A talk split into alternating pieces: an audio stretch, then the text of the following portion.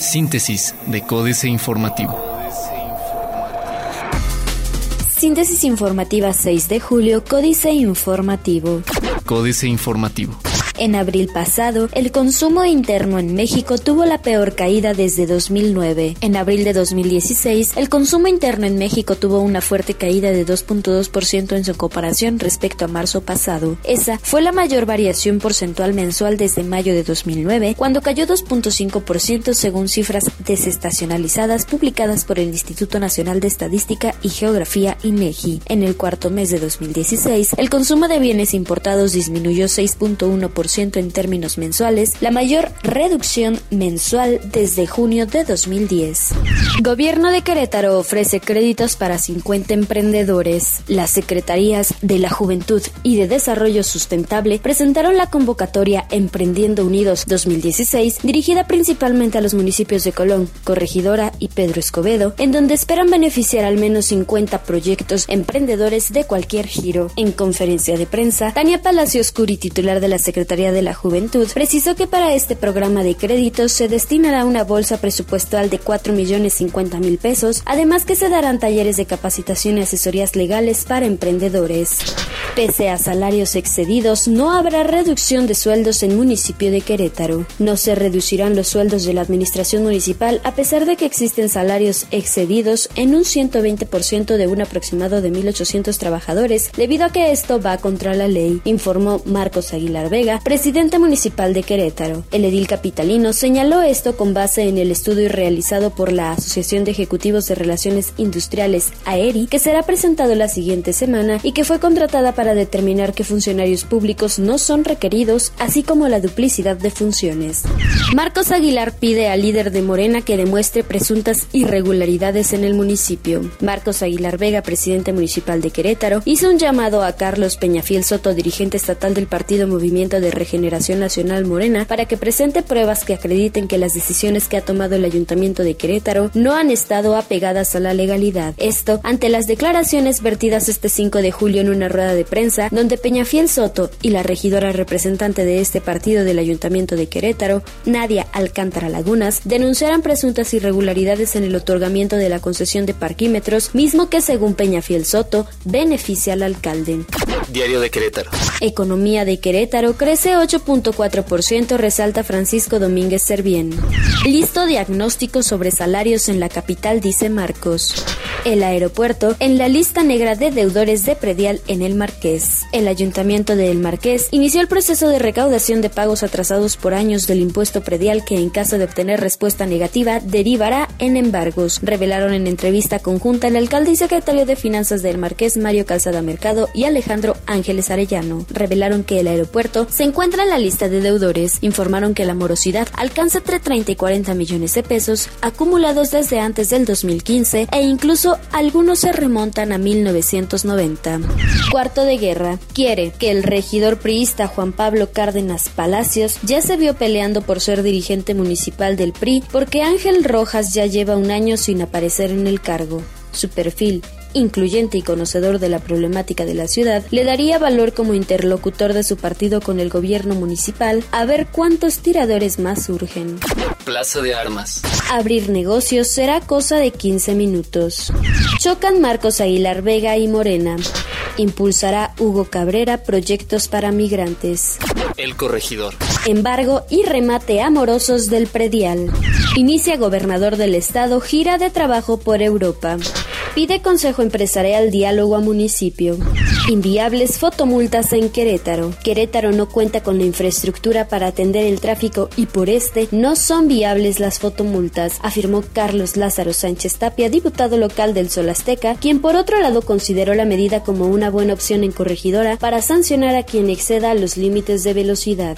Noticias. Destaca Manuel Ruiz la app IMSS Digital. IMSS Digital es la aplicación para móvil donde se pueden dar de alta, por ejemplo, el programa de los estudiantes, ver qué clínica toca, sacar consulta y todo lo que tenga que ver con el Instituto Mexicano del Seguro Social se puede hacer a través de esta app, comentó Manuel Alejandro Ruiz López, delegado del IMSS en Querétaro. Anuncia CJV créditos a jóvenes emprendedores. Prepara la UCEBEC Escuela de Verano. Secretaría de Educación Pública en coordinación con la Unidad de Servicios para la Educación Básica del Estado de Querétaro UCEBEC implementará el programa piloto Escuela de Verano con el propósito de ofrecer a estudiantes de nivel primaria un espacio de aprendizaje durante las vacaciones de verano. Reforma auditaría fisco a 1.5 millones. A menos de un mes de arrancar las primeras auditorías electrónicas por parte del Servicio de Administración Tributaria, poco más de 1.5 millones de contribuyentes son los que podrían recibir una verificación de ese tipo. Esto debido a que, según el fisco, es el universo de contribuyentes que ya cuentan con el buzón tributario, que es una herramienta indispensable para la auditoría electrónica.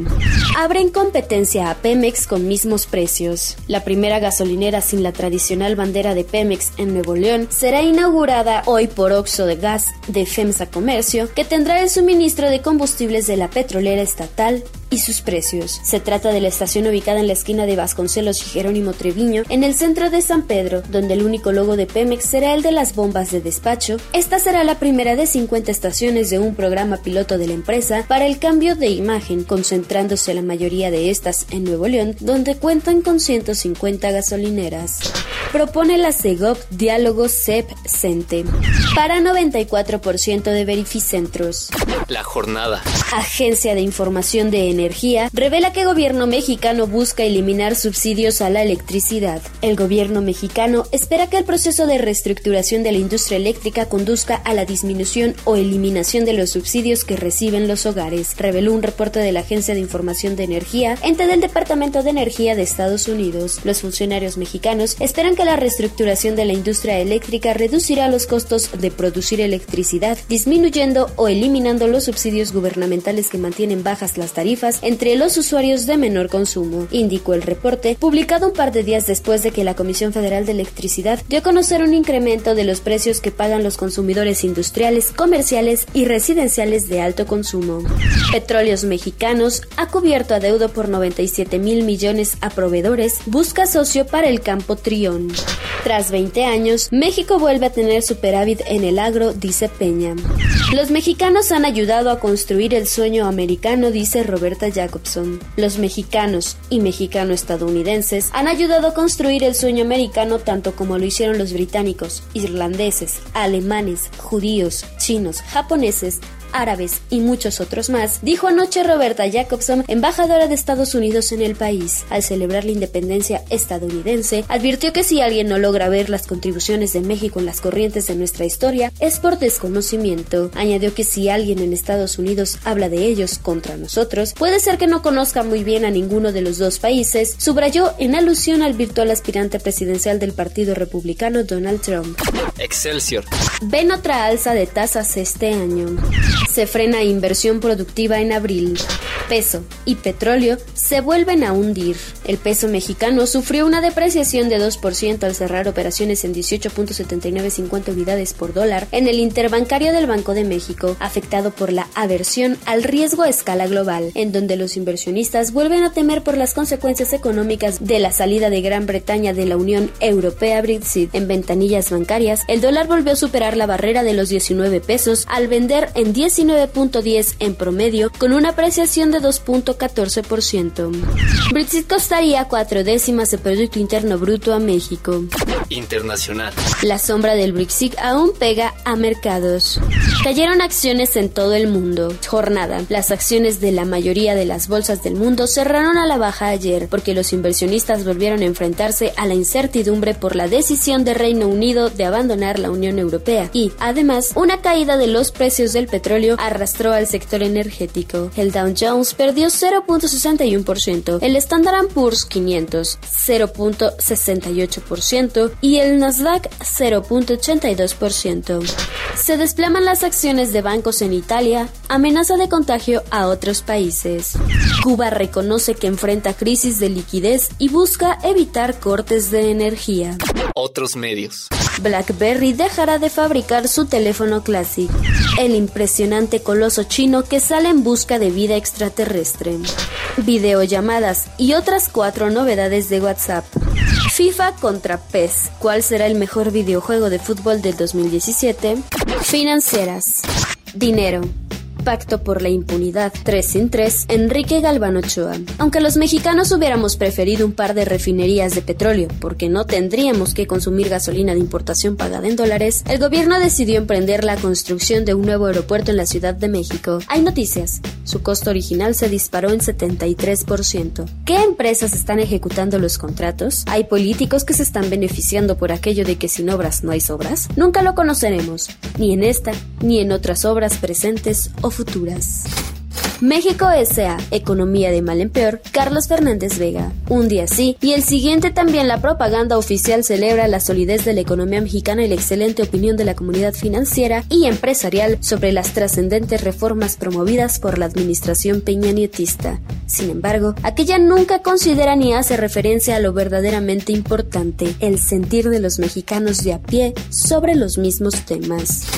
Capitanes. Bosco de la Vega Valladolid, el productor de papa, trigo y maíz en el norte del país, será el nuevo presidente del Consejo Nacional Agropecuario CNA a partir de diciembre. Tiene en puerta el Acuerdo de Asociación Transpacífico TPP y la actualización del Tratado Comercial con la Unión Europea en los que el sector agro es vital.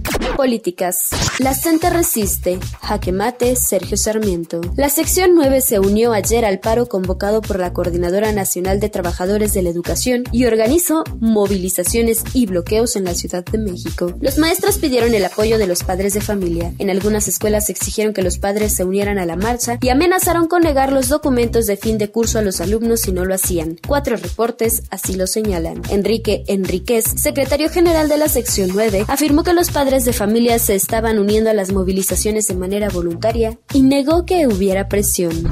Felipe se robó la presidencia. Germán Martínez Cázares. Felipe Calderón estaba a favor del recuento, voto por voto y casilla por casilla que exigía hace 10 años López Obrador para decidir al sucesor de Fox. Esa es la verdad, pero su equipo lo convenció de que el reclamo del tabasqueño era un reguero de pólvora para incendiar al país y aceptarlo, la mecha para prender fuego. Violencia y paz. Sergio Aguayo. ¿Quién gana y quién pierde en las guerras del narco? ¿Cómo lograr una convergencia de Estado y sociedad en torno a un proyecto común para la construcción de la paz? Entre el 20 y el 22 de junio, académicos, mexicanos y extranjeros, líderes sociales, víctimas, funcionarios y senadores discutimos la situación de la violencia y la paz en 10 estados de la República. El evento coordinado por Froilán Enciso para el Seminario Violencia y Paz del Colegio de México, fue patrocinado por la Comisión Nacional de los Derechos Humanos, el Instituto Belisario Domínguez del Senado de la República y la Subprocuraduría de Derechos Humanos de la Procuraduría General de la República. Síntesis de Códice Informativo.